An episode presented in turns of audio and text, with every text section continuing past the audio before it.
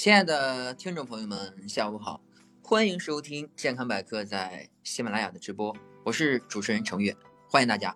今天我要给大家介绍一个防癌、抗癌的好方法。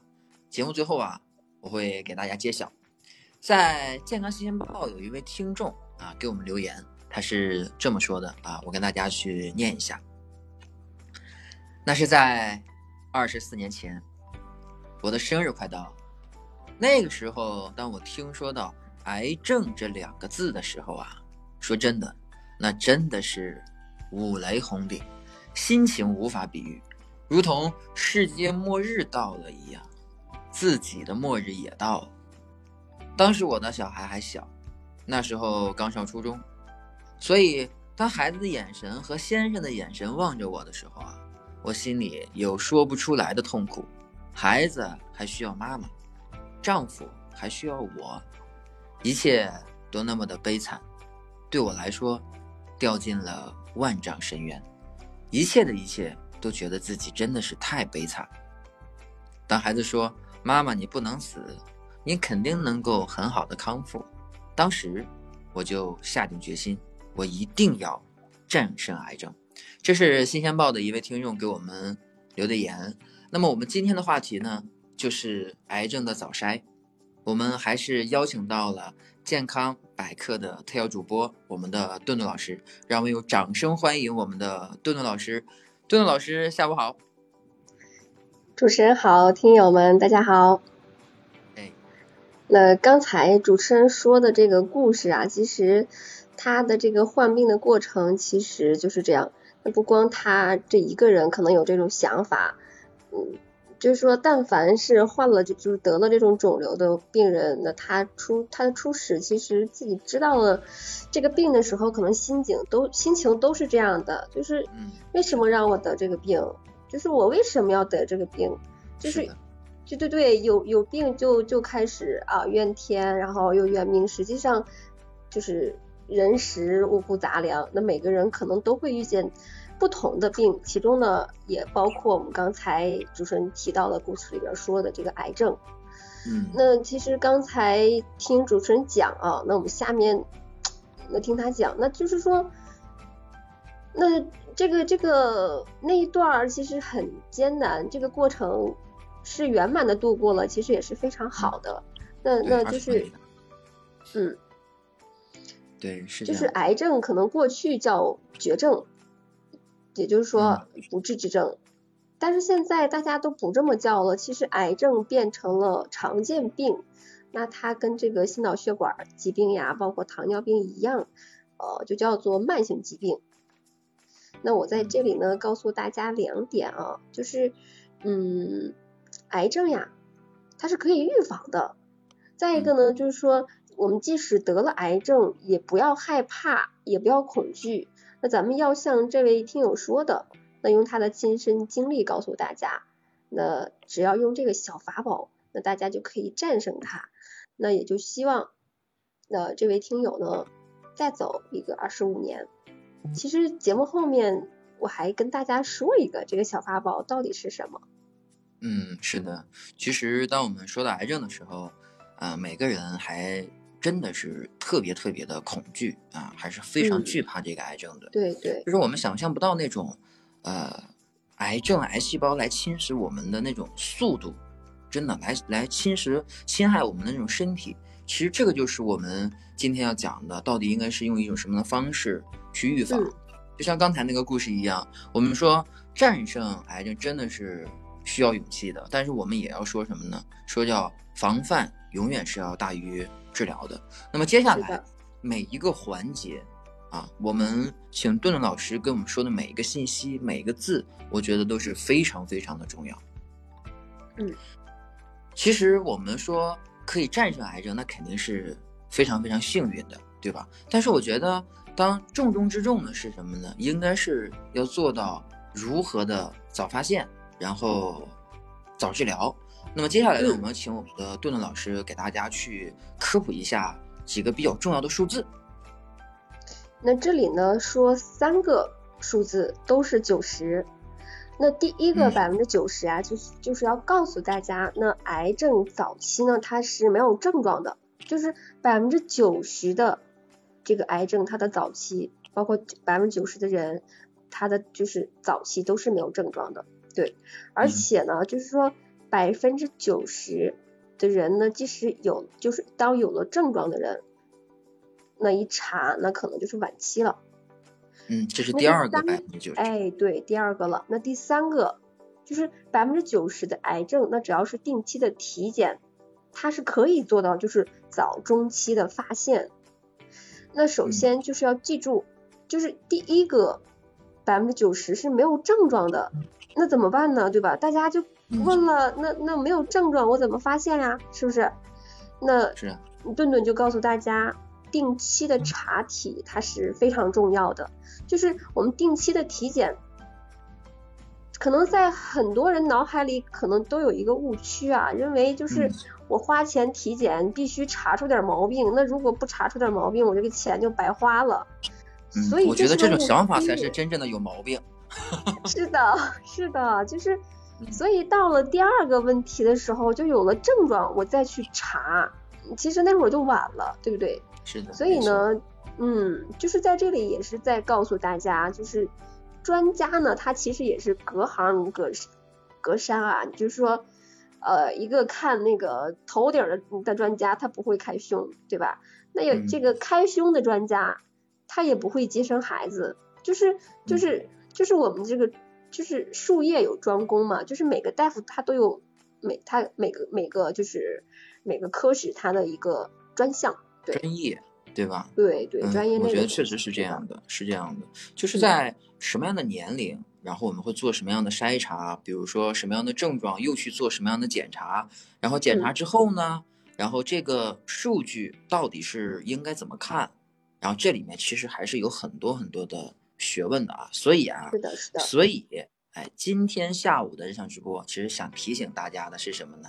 赶紧拿出来小本子记录一下，我们要给大家划重点了。哎，哎，没错，就是 嗯为什么我们年年体检？就像刚才顿顿老师说的，我们可能说我们每年都需要查体，哎，我们我可能也天天呃也年年去体检了，但是最后呢，还是查出了这个癌症，甚至呢还是癌症的晚期。其实说到这儿啊，其实下面呢就跟大家讲一个比较真实的故事。那就有这么一个患者啊，那他的父亲，他们一家人就是几乎是一个就是这种乙肝病毒携带者。那么他的父亲就是得了癌症去世了，那他的哦伯伯，也就是他爸爸的哥哥，也是得了这个肝癌去世的。嗯他的哥哥也是得了肝癌去世了。那结哦果就是他自己，就像我们说的，就是也没有什么症状，是吧？头一年嗯查体呢，就是一年半前这种查体是没有什么问题的，就是但是嗯。就发现了一个疑点，就是肝上有一个小结节。那大夫哦就告诉他了，就是说你一定要定期来复查，但是嗯他把这个定期两个字就误认为说是我没有症状，我可以不来。哎，这个就就错了。哎，对对对，那结果就是这一年多，他就真的是没有没有去医院体检，嗯，那没有去查，结果一年以后体检的时候，他感觉到不舒服了，但是也不是说也没有什么不能忍，对吧？他但是就是他心里边其实这会儿已经开始犯嘀咕了，结果一哦查，肝癌，而且呢是伴有这种这种这种轻度的腹水。这就嗯已经说是嗯就是偏晚期了，就是晚期才会出现这种腹水。那在这里边就是特别提醒，就是我们在线的听友，那大家一定要记住，那当大夫提提醒你去检查，那出现了什么肝肝上啊有一个结节呀，或者其他的问题的时候，咱们一定要定期复查。你不要说啊，我我我肝上有一个结节，或者是我乳腺上有一个结节，那医生告诉我三年就是三个月到半年，或者是半年到一年查一次。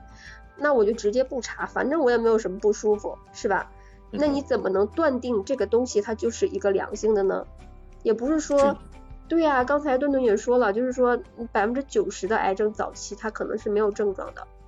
你不要说我等我不舒服了，我乳腺癌，当我乳腺觉得都已经呃那个那个那个那个结节已经很大了，就是摸着会疼了，或者就就是有的就是那种往外流水了，我才去查，这会就已经很多人其实这就已经到了晚期了。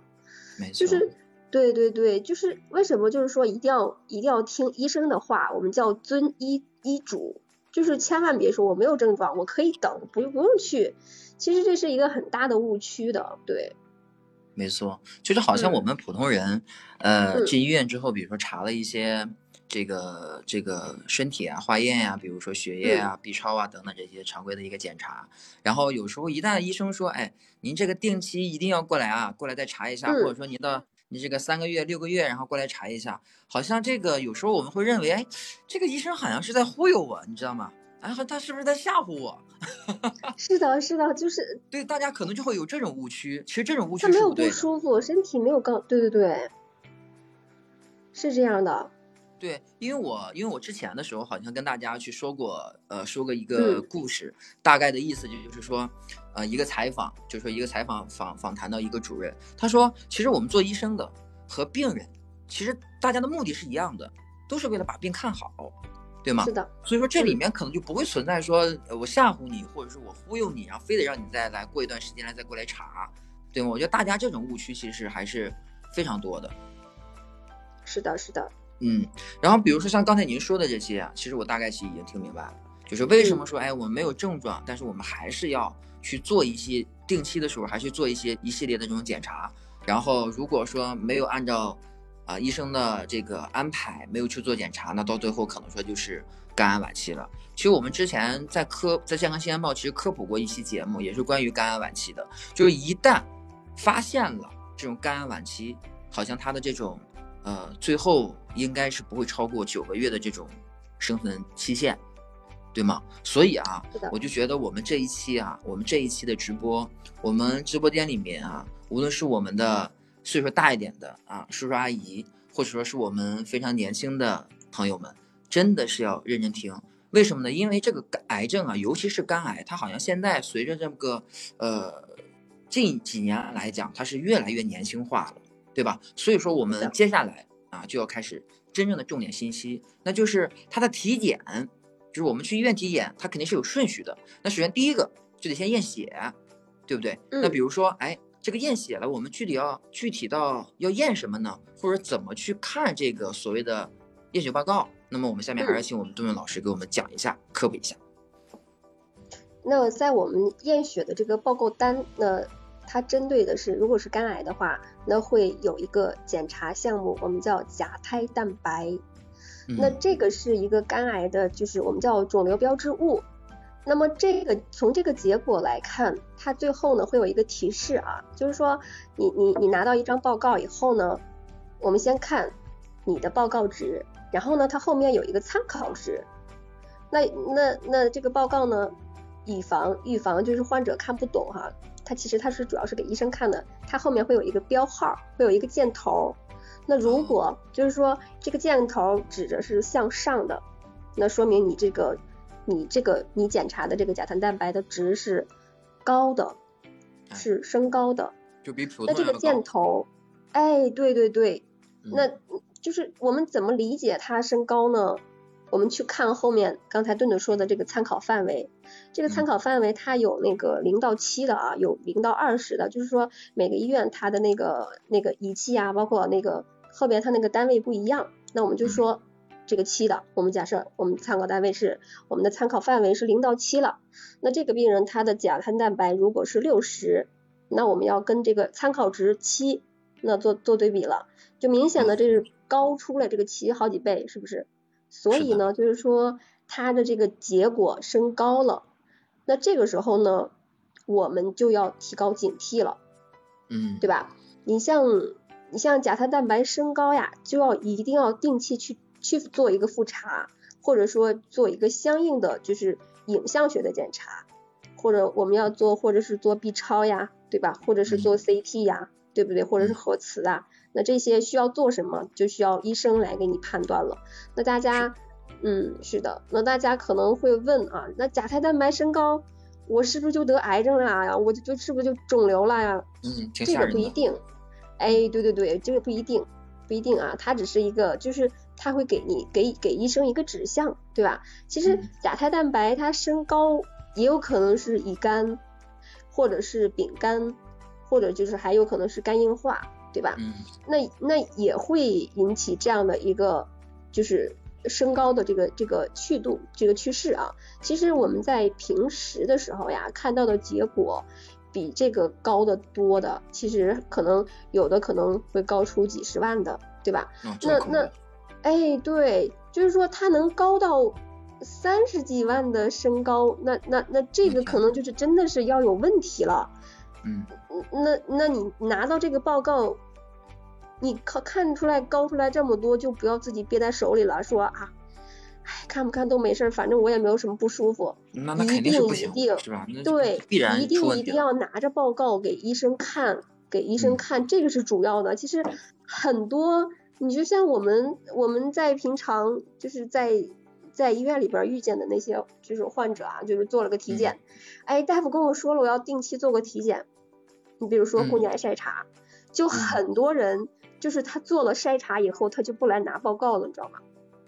就是这也是为什么我们就就我们其实我们我我是妇产科，然后呢，很多人就是我们要求患者的那个，就是我们填那个申请单上会会写上患者的电话，嗯，就是就是以防就是你做了报告，你做了检查以后结果出来了，你又不来，但是呢，你这个报告是有问题的，是的，对，假设你癌前病变了。或者就直接报告说，那高度高度了，对吧？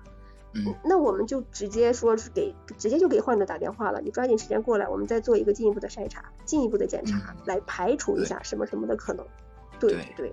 其实有些时候我们去医院会有一些这种忽略啊，这种这个，比如说我可能说他可能当时的结果没有出来，比如说可能说下周才出来，可能说又有一些事情给耽误了，然后下耽误了他就忘了。对，然后再过一段时间可能就忘了。对对对，然后并且呢，身体可能说当时去检查的时候，可能身体还稍微有点不适，但好像过了一周，好像身体又没有事儿了，对吧？他他就把那个结果就给就就不了了之就忘记。是的，是的，是这样，是这样。就比如说我们刚才通过我们杜顿老师的这种科普，其实我相信啊，我们听友已经听清楚了一个非常专业的名词，叫做甲胎蛋白。蛋白，甲胎蛋白就是甲乙的甲。胎是胎儿的胎，蛋白就蛋白质的蛋白，这四个字。嗯，在肝癌其实早期筛查的项目当中，这种肿瘤标志物里面的甲胎蛋白的高低，其实对于发现肝癌其实是非常关键的。嗯，对吧，顿顿老师？嗯，是的。对，就特别是像刚才老师科普的，像慢性乙肝啊、肝硬化呀，就这种高危人群，其实一定要定期复查的。而普通呢，像我们这种普通人，其实呃，我的个人建议是什么呢？也应该把它纳入到一个常规的一个。体检项目中来，那么刚才我们说了，哎，我们查了血，对吧？然后，那么第二个就应该是查 B 超了，哎，就刚才老师说的这个影像的一个一个检查了。那么问题就来了，那我相信啊，我我们这个直播间里面，包括我们的这些叔叔阿姨们啊，可能也会有这样的这个困惑哈。什么困惑呢？就是说这个 B 超啊，也是年年做啊，也是年年去体检，这平时查都没有什么事儿。哎，你说这个事儿奇不奇怪？就突然有一天查了，发现这这癌症晚期了。哎，你说这是为什么呢？就这个东西，就是我们好像就是不是特别的理解。嗯，对。其实为什么说就是年年体检，然后最后查出来肝癌了呀，或者是肝癌晚期了？嗯，是。其实去检查是对的，我们前面要抽血，另外的话呢，还要做一个肝脏的 B 超的检查。就是对于一些高危因素的人群，就是说至少要半年一次。那如果说，哎，对，如果能做到三个月检查一次就最更好了。我们说什么叫高危人群？就是顿顿在这儿再提醒大家一下，就是呃，像刚才我们故事里边所说的啊，就是这种呃家里边有这种遗传史的，就是说父母呀。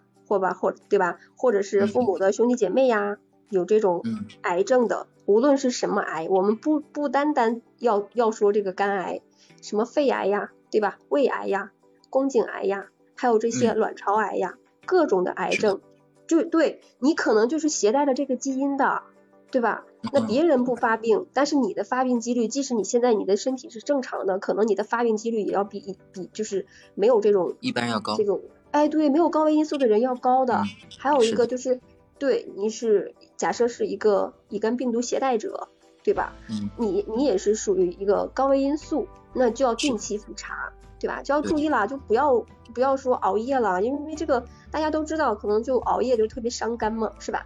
嗯，嗯，是这样。就是要定期，还是要定期复查，定期做体检，非常。所以说刚才我们解答那个问题，哎，就说为什么年年去做？这个年年嗯其实就出现了一个问题。那比如说您是这种高危人群的话，你可能这隔一年这个时间周期有点长了，你这个频率啊，真的是特别的重要。就比如说你对你本身刚才老师说的啊，无论是甲蛋白蛋白啊，或者说其他的一些一些这个指标本来就偏高，你只是你觉得、嗯你只是觉得自己没什么问题啊，我不痛不痒啊，也没有什么所谓的不良的反应，对吧？那其实你可能真的真的是已经离这个危险已经很近了，然后你还不及时的去检查，对吧？嗯然后你这个检查的时间你就相隔的又会比较的长，你肯定就发现了，对吧？你可能说，哎，我年年做体检，怎么还会有查出来这个癌症晚期的这种情况？对对，说的特别对。其实就是现在之所以就是很多人误解就在这儿，那我年年体检都正常，我怎么就下一年或者是下个一年半怎么就出现肝癌晚期了？其实就是嗯这样，就是这个概念大家一定要清楚，就是什么时间，大夫说定期俩字儿，最嗯好是三到半个月，嗯，三到半嗯年，三到哎对，啊，三到六个月，对，三到嗯六个月就是半年，三个月到六个月，对。对，就我我记得之前刚才我们节目一开始的时候，呃，老师分享了一个数据，就是百分之九十嗯的数据，对吧？说百分之九十的患者是没有症状的。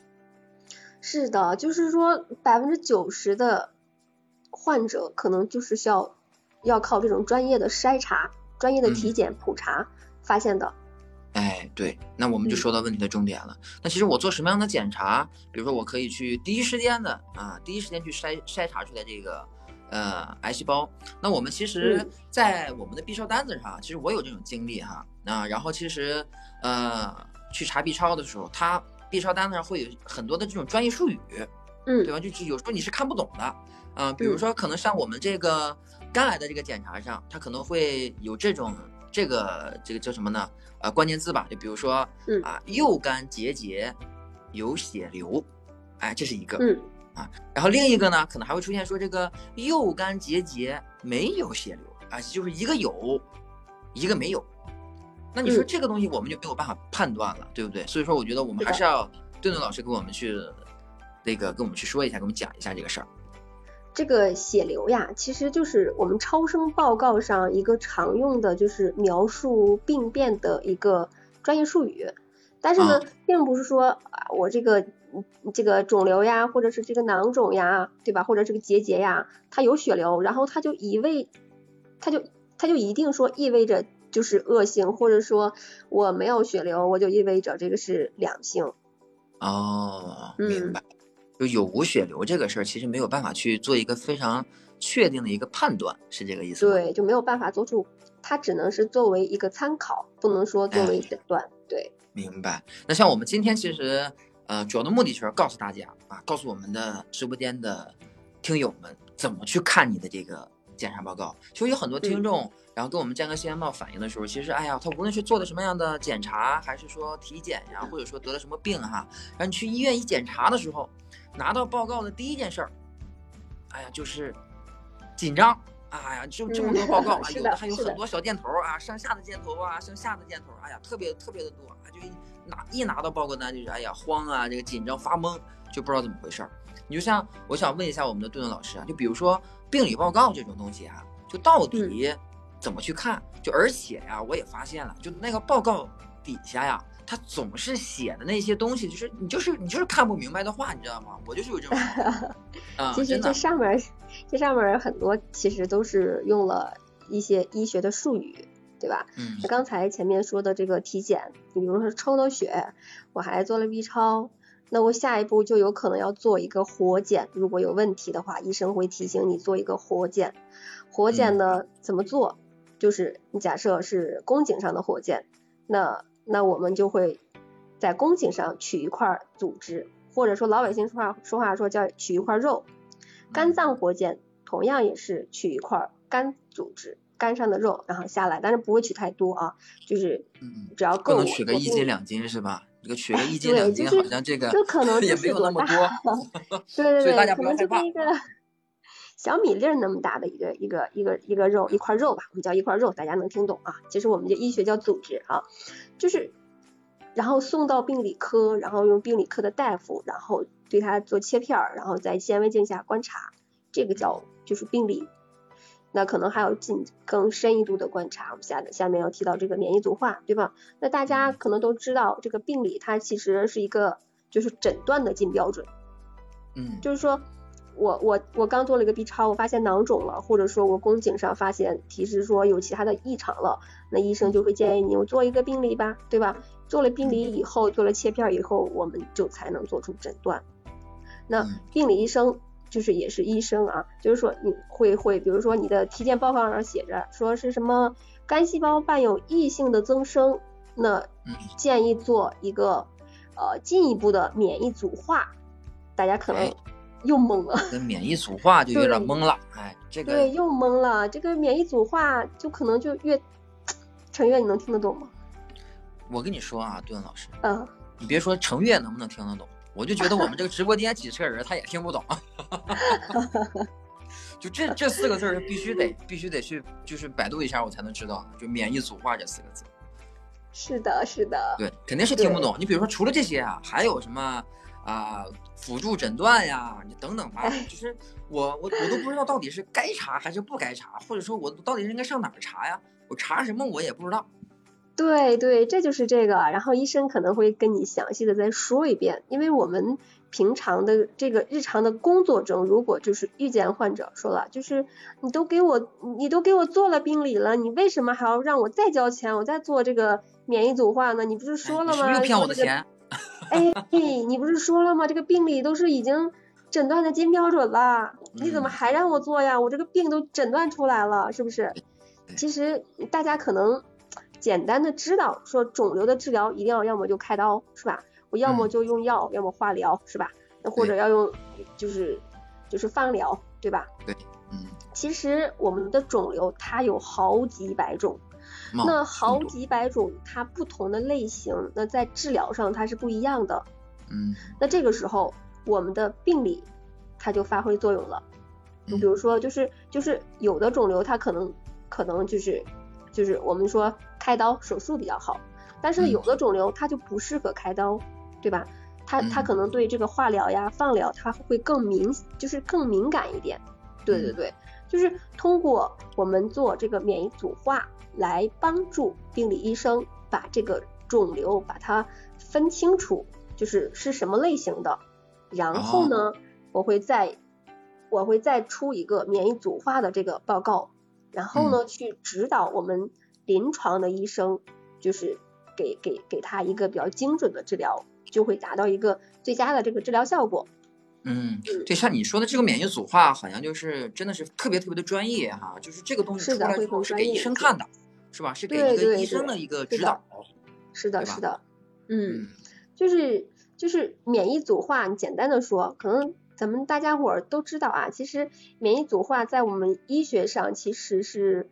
怎么说呢？叫更精准的给患者做一个诊断，就是给我们医生提供下一步给患者怎么用药。你比如说，同样是肝癌，那它的这个免疫组化的结果如果是不同的话，是不一样的。那，哎，对你可能用这个药呀，或对吧？你你可能或是用那个药，那他他的这个用药的方案它是不同的，对吧？那那给这个我们临床大夫提供一个给患者的一个治疗方案，说白了就是这样，就是给给他一个指导，给他一个方向。明白了，其实就有点像那种，呃，有点像那种私人定制是吧？就比如说你这个免疫组化的结果不同，说这个医生给你的这种治疗方案就不同。是的，是的，是的，就是嗯嗯，那还有一个就是说我们我们那个那个免疫组化那个报告上可能会说。啊，我我有加号啊，是吧？或者是有有一个什么其他的符号啊，很多人就开始害怕了，对吧？啊，对呀，因为因为因为有什么箭头啊，都大家都害怕，别说有加号是的，是的，是的，就是那那那转移啦，肯定那加号了，是不是？其实我告诉大家，就是不是说加号它就转移了，你无论是加号减号，它这个是跟患者他是没有关系的。因为这个这个报告是给我们临床大夫看的，但是呢，给我们临床大夫干嘛用呢？给我们用药的指导，就是我们大夫看了这个报告以后，我们就知道我给你用什么药更精准，或者说它的治疗效果能达到一个更好。嗯，是这样的，所以啊，实际上我们的刚才顿顿老师也说了哈，其实就是。这个叫所谓的免疫组化的这个是作为一个医生去更细致的去分析病情啊，或者说怎么去这个用药啊，它是一个作为一个指导，对吗？或者到了一个什么样的阶段？所以啊，大家不要恐慌啊！包括我们直播间的朋友们，包括听到我们这条声音回放的我们的听众们啊，千万不要恐慌。我们其实再告诉大家，可以去呃。筛查早筛的方法，其实刚才通过我们大概半个小时的科普，大家其实已经有一个印象了，对吗？而且呢，刚才我也说了啊，我们节目开始的时候说得了这个癌症啊，也不要害怕啊。我们在节目的最后啊，会告诉大家一个抗癌的小法宝，对吧？然后我们再给大家做一个呃小小的一个总结。那比如说我们去。好的。对我们去做这个叫癌症啊，肝癌的这样一种特殊的癌症去做筛查的话，有没有一个叫什么呢？叫标准性的一个答案，或者说怎么叫叫叫检查呢？嗯，其实顿顿有一个呃，我们叫温馨提示吧，就是体检的时候，我们建议大家这样啊，就是说你到了体检中心，首先呢要告诉这个大夫或者是护士，那。你就告诉他说，我们家有一个有就是某个疾病的这个家族史，你比如说癌症，对吧？我我的父母呀，或者是其他的其他的长辈呀，对吧？有过这个什么什么癌症，或者说有有有有息肉呀，都可以跟大夫说，这都是一个很关键的这个我们叫叫叫叫什么呢？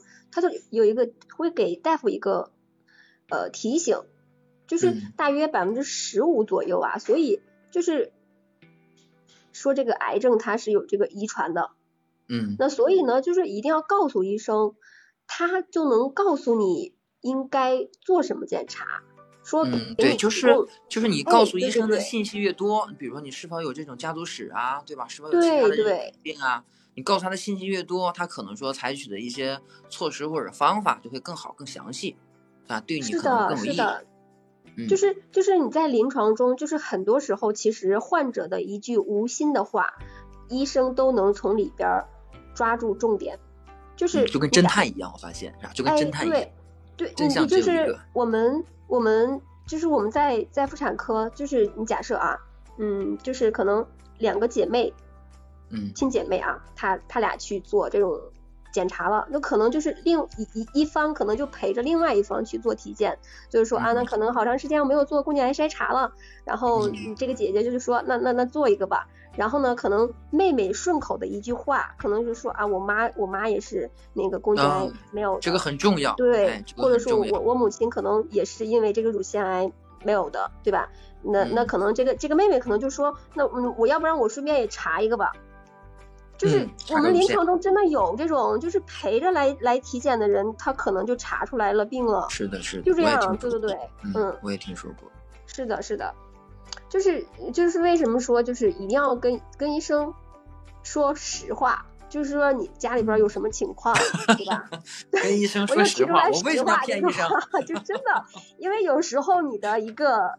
就是假设有，就是有的人可能就就特别注重自己的隐私嘛，就不想让让周围的人知道你那么多事儿，他就会他就会隐瞒，知道吧？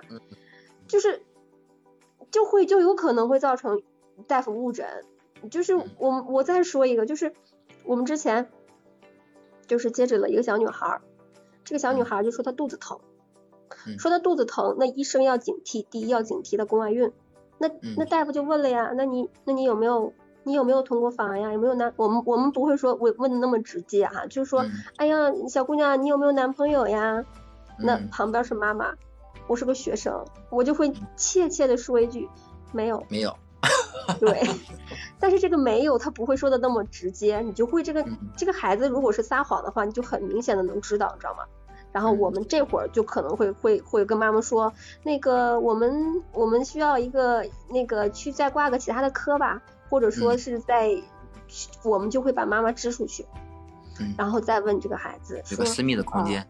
哎，对你跟你跟阿姨说有没有过男朋友，然后你一定要跟阿姨如实说，如果不说的话，可能会造成什么什么样的影响？对，是这样。说是这个，是的，是的，确实是这样。我们对，我们再接着说下一项啊，就是你说第二个，就是除了就是做 B 超以后，可能呃大夫可能还会要再根据你假设是做完这个 B 超是有问题的话啊，那。大夫可能就会还要根据这个病灶的情况，你包括这个假设有一个囊肿呀，或者是有一个肿物，对吧？会根据这个 B 超检查这个肿物的大小，还要建议你再去做进一步的检查。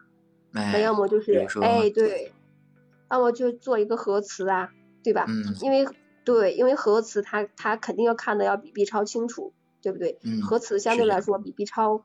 贵嘛，就是可能，如果大夫说，哎呀，那我体检你给我做个核磁，那大家都不愿意。其实做一个 B 超，那我如果是筛查的话，那我就做 B 超就行了。如果有问题，那么大家就要做进一步的检查。对，有的朋友，有的朋友确实不是很理解。有的朋友说，哎呀，我这都做了 B 超，你还让我再做个核磁，你这肯定，哎，对，就真的，你这是黑医生啊，你这是就是收我钱。是的，其实大家不知道，因为 B 超它就是个影像学的东西，核磁它是它是一层一层扫的，比 B 超会更清晰。对对对，没错。所以说还要听医生的话。是的，就是医生绝对不会害你的，就真的。是。嗯。就是我们就是医生跟跟患者就是真的是一条心的，我们我们共同的目标就是要治疗疾病，对不对？嗯，是的，是的。那还有一个啊，就是说，假设得了癌症，那大家也不要害怕，就是只要说我们做到三早，哪三早？就是早期发现，早期的做出诊断，然后呢，你诊断完了，你不要在家耗着，要早治疗。对，就是他的癌症，哎，对，他是可以治疗治愈的，也就是说，其中也包括我们刚才跟程月聊到的这个，嗯，肝癌，肝癌，嗯嗯，对，所以说就像刚才队长老师说的哈，就算是得癌症也别害怕，三早啊，同志们一定要记住了，早发现，早诊断，早治疗，对不对？所以说我希望大家一定要对咱们啊，我们的这个医学要有信心，医学是在进步的，对吧？即便是发现了癌症，也不要恐慌。哎，我们确实是在后面啊，我们的节目后面确实会有一个小法宝教给大家。嗯，其实说到这里哈，就是顿顿又想给大家讲一个故事了，就是说这个这个患者啊，他是四十多岁，那他从。呃，十五岁就开始吸烟，那他抽了三十多年这个烟，嗯，然后呢？那如果说这好像跟我有点像，我好像也是从十五岁开始抽烟的，不过我还没有抽三十多年。好，然后对这个这个患者，然后呢，他就开始咳嗽了。他这一咳，他可能就是说，因为因为因为吸烟的人可能都知道，多少还是。多多少少大家可能会都会有点咳嗽，是吧？那他就他就他就他就以为可能要不就是气管炎了，对吧？然后呢，他就按这个气管炎治疗，而且就吃了很多药，也不好，他也没有减轻。再后来就是突然间就咳嗽了。那平常平常你可能如果我们感冒的时候，如果咳嗽，然后感冒就是快好的时候，我们咳的那个痰是那种黄色的粘痰，对吧？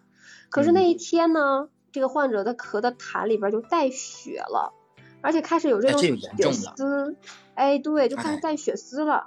你再后来呢，就开始有这个血块了，然后他就他就害怕了，对吧？是啊。结果我也害怕。哎，对，就来医院检查了，就是说到了医院一查，就发现他这个右肺呀，他这个上叶有一个结节。哦。哎，对，结果呢，他在进一步的检查，报告是说，就是是一个中晚期的肿瘤。哎呦。对，但是总的来说，这个病人他的结局还是怎么说，还是比较好的，最起码说不是晚期或者全晚期。哦，应该中晚期。对对对，对，可能到现在大概也呃六年了，他还活着。嗯，就是还是那挺好的，挺好的，比较对对对，还是比较健康的。对，嗯，这个就是这是这是什么？对吧？这个还是比较不错的。那那大家大家可能都知道啊，那我们人体是有两个肺，但是呢，我们这两个肺一共是有五个肺叶。哦，我不是说哎对，哎有五个肺叶，两个肺两个肺原来有五个肺叶呀。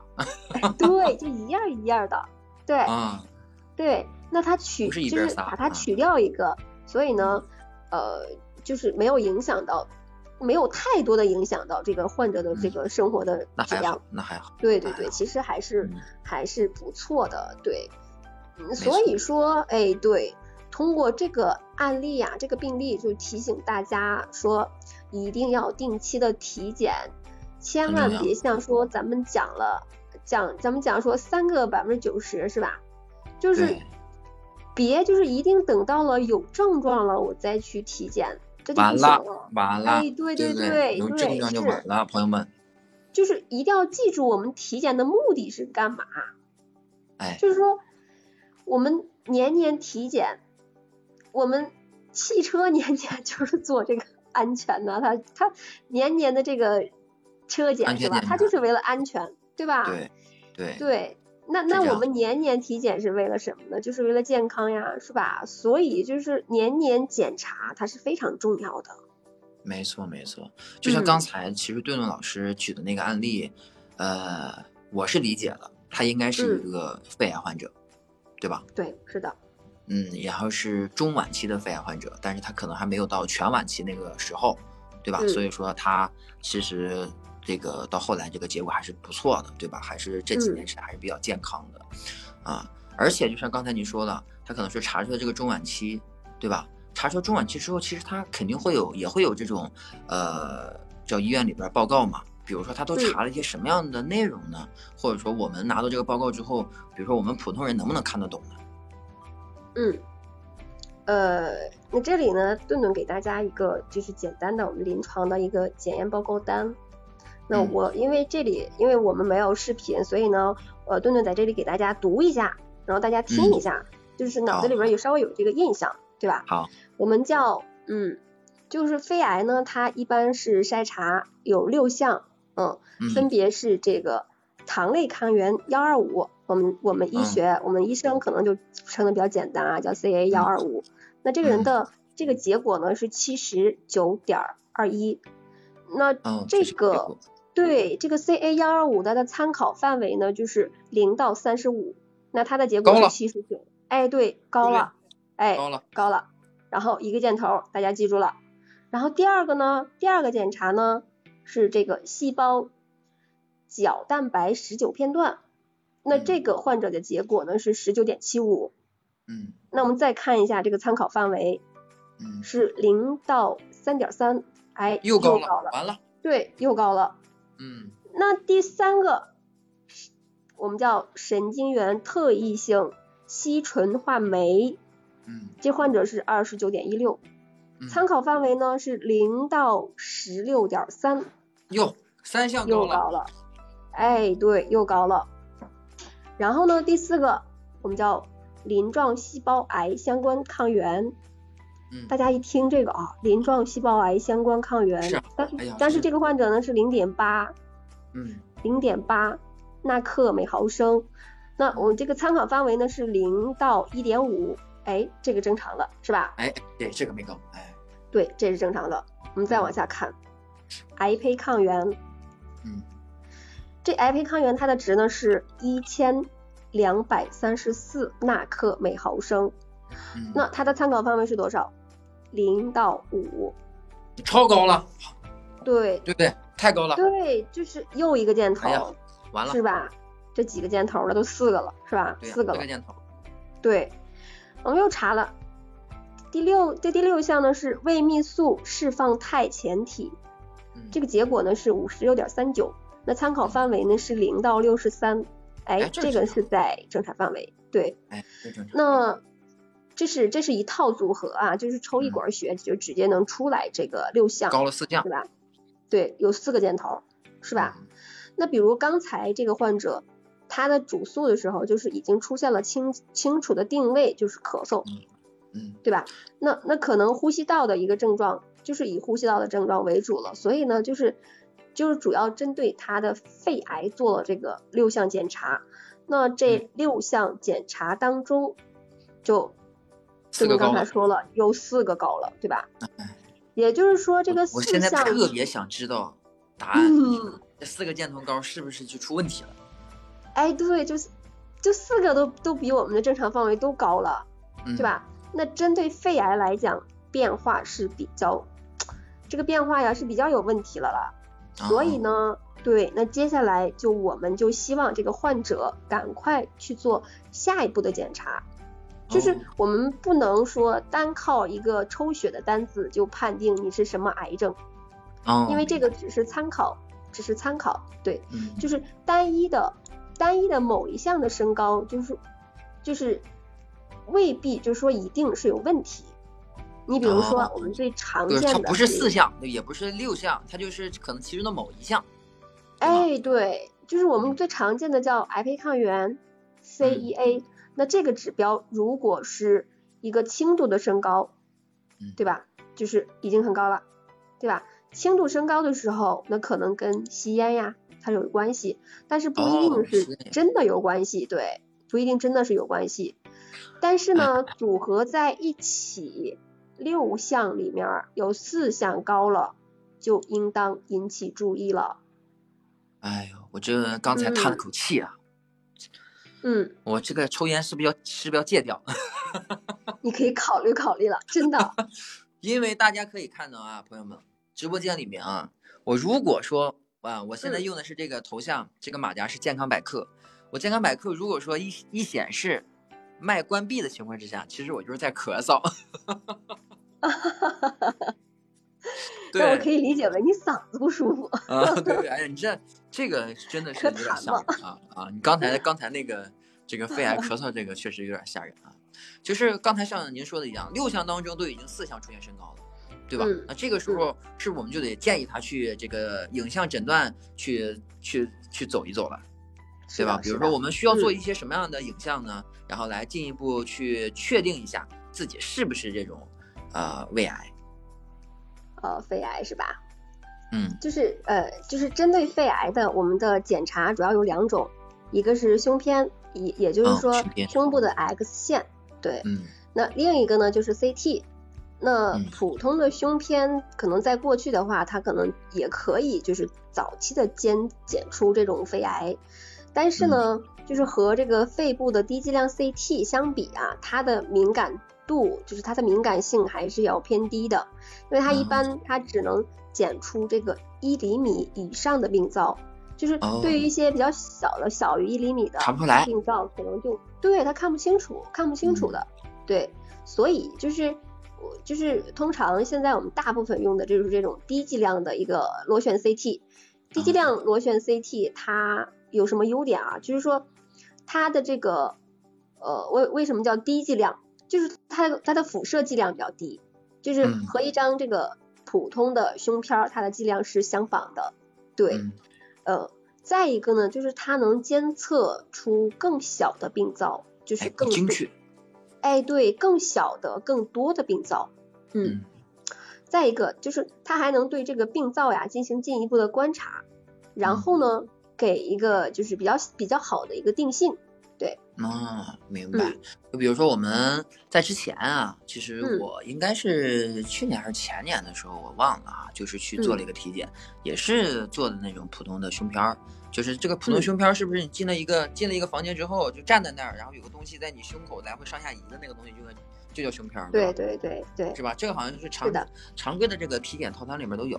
就刚才您说的一个特别专业的叫低剂量螺旋 CT，是吧？嗯做这个的话，嗯就是会更加的精准，能看到更细微的一个什么结节呀，或者说什么小病灶有没有发生，是不是？是。的，是的，就是就是过去啊，就是过去我们这个胸部检查就是主要是胸透，所以呢，就是我们查到的早期的这种病变查出来的很少，所以哦现在呢，就是我们建议大家去做这种低剂量 CT，就是嗯来进行健康的体检，就是哎我们对对对，哎，我这个时候就有一个问题了哈，嗯。顿顿老师，嗯因为在准备咱们这场直播的时候啊，嗯，我查了几个就关于这个就是肺癌的它这个影像上面一个诊断，就它这个诊断啊，会有几个会有几个这个几几一句话吧啊，他他是这么嗯。说的，他说这个叫什么膜玻璃什么密密度结节，哎，什么嗯部分实性结节，还有什么实性结节。就我觉得这个问题是不是肯定不一样的？就比如说我刚才说的是哪个比较严重一点？呃，这几种结节，它的描述通常就是我们看到的报告上的这种，呃，三种的我们叫医学术语，它嗯是不同的结节，只不过呢，就是说我们对一个病变描述的一个术语，所以呢，大啊。家就是说，如果看到说，哎呀这样的结节呀，或者是实性啊，或者是囊性的呀，就这种的所谓的那个囊肿呀什么的，就是大家看到的时候不要害怕，就是哦随着这个随着这个低剂量 CT 啊，嗯。然后大家做的越来越多，所以对于这种呃膜玻璃密度结节发现的也越越来越多了，对，嗯就大家可能就就一想一看，哦，这个结节怎么那么害怕？它其实它真的是哎，对，它不是这样的，就是嗯就是如果是这种呃膜玻璃密度结节，它的原因其实也有很多呀，它不一定就是肿瘤，你比如说炎性出血呀，对吧？哦通常我们看到这种结节之后，然后我们嗯会通常在报告上写上，就是会建议患者做做什么检查呀，对吧？要么就是说建议你呃三个月或者是多长时间呃做一个点，就是短期的一个随访、随诊观察，嗯就是看看这个结节的变化，来进一步看看我们的定性。就是说我三个月以后我再观察，我这个结节是大了还是小了，还是长了，有没有长啊？长的速度怎么样呀？那如果说你三个月或者是半年，我再查，我这个结节比之前大了，那嗯那而且比之前长得会很快，那那那就我要赶紧采取下一步措施了。哎，对，就要提高警惕了，对吧？如果嗯到了到了一定大的程度了，那医生可能会建议你，就是要么手术啊，对吧？嗯就是又提到刚才的那个了，就是做一个病理，然后看一下这嗯个性质。对对，你像嗯，你像就是对于那种，嗯，肺癌早期就是肺癌早期那个筛查，那低剂量的这个螺旋 CT，它检查出来这个图像，它是给给给我们这个专业医生做参考的，对吧？嗯我们也不要被这个图像中出现那个结节吓到哎啊，就是的是 是不是癌，我们得要医生来判断啊。嗯就是对对对，我们再再提一点，就是还是那一点，大家一定要定期复查。嗯，对，就是嗯已经出现了，比如说您看到一个结节，对吧？也别担心啊，是的，这个我们专业的医生肯定会给你一个解释的，对吧？嗯要不然就是让你定期来复查，要不然肯定还会嘱咐你其他的，对吧？所以说一定是要要这个要听我们医生的话才是才是才是对的哈。那我们接下来呢，问一下我们的顿顿老师啊，其实我觉得还是很多的我们的喜马拉雅的听众还是很担心的啊。就比如刚才你嗯说了，哎，这一看到结节就觉得好像是这个所谓的呃恶性肿瘤，哎呀，是吧？是不是晚期了？刚才您也说了，我们可能说需要会什么进一步的这个呃随诊呐、对吧？或者进一步的检查呀。那它嗯确实也出现了所谓的这个叫这个叫什么呢？这个叫什么磨玻璃啊等等啊这种描述、是吧？那我们这个看到之后应该会怎么去解读它呢？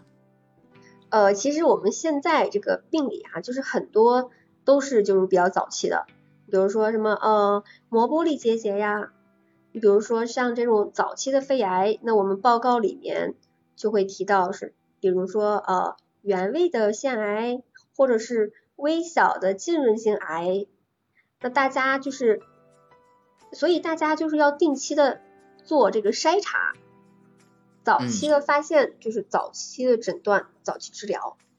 嗯，是这样。嗯，是这样的。所以说，就是有些时候我们，呃，怎么讲？呃，回过头来，其实我们要开始回忆一下我们今天的这场直播啊，我们会发现有几个非常非常关键点，我们一直在重复。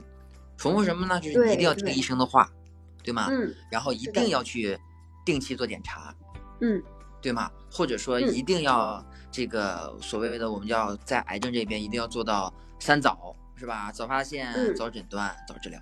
对吧？但我觉得我们还是要请教一下我们的顿顿老师哈。呃，您看哈，您刚才也说了，比如说你说这个螺旋 CT 是吧？嗯。那做这个螺旋 CT，那到底是什么样的人群要去做呢？或者说他做的这个频率又是什么样的呢？嗯，这个问题问的好啊，就是现在呃，我们国家有规定，就是说呃，过去我们是做胸透，那它的放射剂量会比较大，但是现在呢，我们又进步了。对吧？所以建议大家就直接做这个低剂量的螺旋 CT，为什么呢？哎，对，为什么呢？就是说，呃，它跟胸片的这个放射量差不多，但是呢，它比胸片检查的会更精准。就是小的病灶，像这种早期的病病灶，它是很容易发现的。就是说白了，就这么一句话啊。然后呢，最好呀，就是四十岁以上的都做。哎。很关键啊，四十岁以上的动作，那我们就看了啊，我们看看我们直播间里面这二十来个人啊，有没有四十岁以上的叔叔阿姨啊，都要去做一下。哎，比如说我们下面这个听众啊，何玲、毕佳倩，有没有四十岁以上啊？这个叔叔阿姨都要去做一下啊，对吧？我觉得这个是建议是非常好的。嗯，然后第二呢，就是说，如果啊，就是你有这个。抽烟史、吸烟，对吧？十年以上的人一定要去查一下。你是在说我吗？啊哈哈，你有必要去查一下。就是我们不，我们不一定说是。我觉得今天今天这个科普，我真的是有点这个做着做着下去，心情很沉重，你知道吗？因为一直在说这个吸烟呢，我这个吸烟确实是很早，但是确实好像真的已经超过十年了，因为今年已经三十多岁了呀。哈哈。真的就定期查嘛，也不是说你我查一定要查出来问题，我要不然我没查出来问题，我就钱就白花了，还是要查的。很重要，很重要，很重要。对对对。其实你会发现哈，我们在今天的这个科普当中，好像在科普癌症，其实我们的呃意识想要给大家带来一个什么呢？首先就是要给大家这种树立起信心，对吧？我们刚才已经说了，癌症并不是一个不治之症了。对吧？而且癌症身边的人，很多人都会去，呃，去得这个癌症。然后，其实我们在健康新闻报在去年的时候吧，我觉得应该是我们好像是读过一个关于我们一个听众的一个抗癌的一个故事。好。嗯，对。然后他之前其实也是在年年体检的。那就比如说他，因为他这个体检呢，而且还是，呃，去就他们单位组织的。啊，他们单位组织个每年都会体检啊，然后比如说就是什么拍胸片啊，是吧？各种这个这个验血啊等等这方面。但是后来他就查到了这个肺癌了，然后当时我们就说问他，我说哎，这是什么情况呢？他说之前在公司体检查的时候，他好像就是查不出来，但是就是好像是，嗯，他们员工就建议啊，就说我们要去这个专业的地方去查。啊，然后他们公司也听取这个建议，所以说他们就去专业的这个机构去查去了。哎，就没有想到，这他这一查呀，查出来就他们同事都有六七个，就是好像这个肺是有一些问题的，你知道吗？就之前他们体检是没有查出来的。嗯嗯，所以说我就想，我当时读这个这个故事的时候啊，我就在想什么呢？我就一直想提醒大家是什么？就是无论哈。无论是您在什么地方啊，您是在一线城市也好，或者您在二三线城市也好，我们的听众朋友们，您要去做这种筛查，您一旦想去做了，但是您也别说这个路程遥远呀，或者怎么着了，您必须是要去这种最权威、最专业的地方去做这种癌症的筛查是最好的，对吧？你不能说，对，您不能说，哎呀，我好像这个，呃，我们不是在说体检机构不专业啊，我觉得不是不是在说这个事儿，就是说我们觉得哎哪个哪个小地方，哎呀这个挺便宜的，是吧？哎，搁这儿做可能说五百，搁那儿做可能就需要一千五，是吧？这个这个去个便宜地方做吧。但是我觉得这个不是费用的问题，是吧？而是一个专业的机构，它会有最权威的，无论是仪器啊还是医生啊，就这样你查出来的结果才能是更加精准的，并且的话，你再听医生的话。对吧？然后配合医生的一些呃，这个叫医嘱，我觉得这样就会更好，对吧？是的，是的，就是说呃，就是很多医院呀，它可能它的医院的这个级别不一样，它用到的这个检查的仪器的代数也不一样。哎，对对对，就是怎么说呢？就是呃。就是你假设已经出现了这个这个某方面的疾病的症状了，就不要图便宜，说我去一个呃就是二甲呀，对吧？你尽量就是有症状的时候，尽量去这种三甲医院，然后做这种更准确的检查，没错，会更好一点，对，会更好一点，是这样，是的，嗯。然后我们今天呢，通过一个小时的直播，然后我们其实给大家科普了两个癌症啊，一个是肝癌，一个是肺癌。其实我们就像。顿顿老师刚开始说的一样，其实我们的癌症有好好几百种，对吗？我们没有办法用这么短的时间跟大家去一一的去做科普，但是通过我们今天的科普，其实让大家应该已经听明白了，就是我们要去做定期的这个筛查，那你放心，你肯定会早期发现，对吧？早期诊断，然后早期治疗，对吧？会对对。把我们这个三早也会记住，然后呢，我们刚才一开始的时候啊，节目刚一开始我说了一个法宝啊，因为这个呃，顿顿老师也在说这个法宝，哎，对吧？你看我们节目马上就要开始，马上就要结束了，是吧？那我们就要公布一下，我们说这个法宝到底是什么了。其实我们你们大家可能说听完这一场之后会发现哈，我们其实在讲癌症的时候，好像有时候会把这个东西变成一个非常沉重的话题，其实并不是，对吧？我们健康新闻报去做科普的话，有时候其实我们不光是要传递一种呃健康的这种知识，其实我们还是要传递一种叫正能量的东西，对吧？其实这种正能量的东西呢，我认为它就是一种心态，就是一种非常开心的一种情绪。我们是希望你听我们来的，听我们的直播，然后听我们的内容，然后你们的心情会更加的好。我觉得这个法宝其实就是我们的心情，就是要。开心起来，然后我们才可以去抵抗这个癌症。然后说到这儿呢，然后我们顿顿老师其实在这场直播还给我们准备了一个呃叫抗癌的一个秘诀，然后我们来听一听顿顿老师怎么跟我们总结的。嗯，其实呀，那个主持人刚才说了，心态很重要，对，真的是很重要。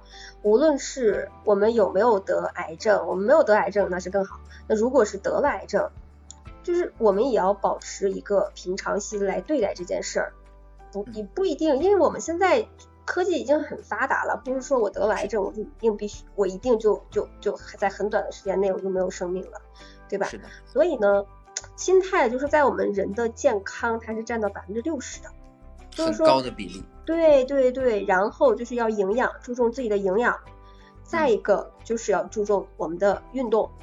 哎，营养和就是说，你吃完饭了，你不要就是老坐那儿看电视，然后看时间长了，那个游泳圈就出来了。你你不要老坐那儿看电视，不要老坐那儿刷抖音，对吧？是的。然后你可以打开喜马拉雅，然后听一听，对吧？听一听我们的直播，或者听一听大家其他的这种直播的内容，多好呀，多开心的一件事儿。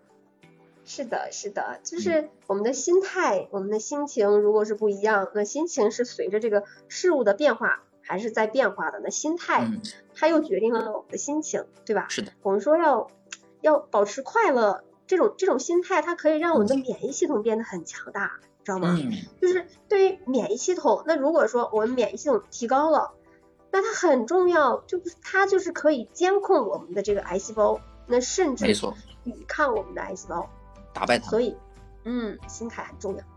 嗯，所以呢，话说回来。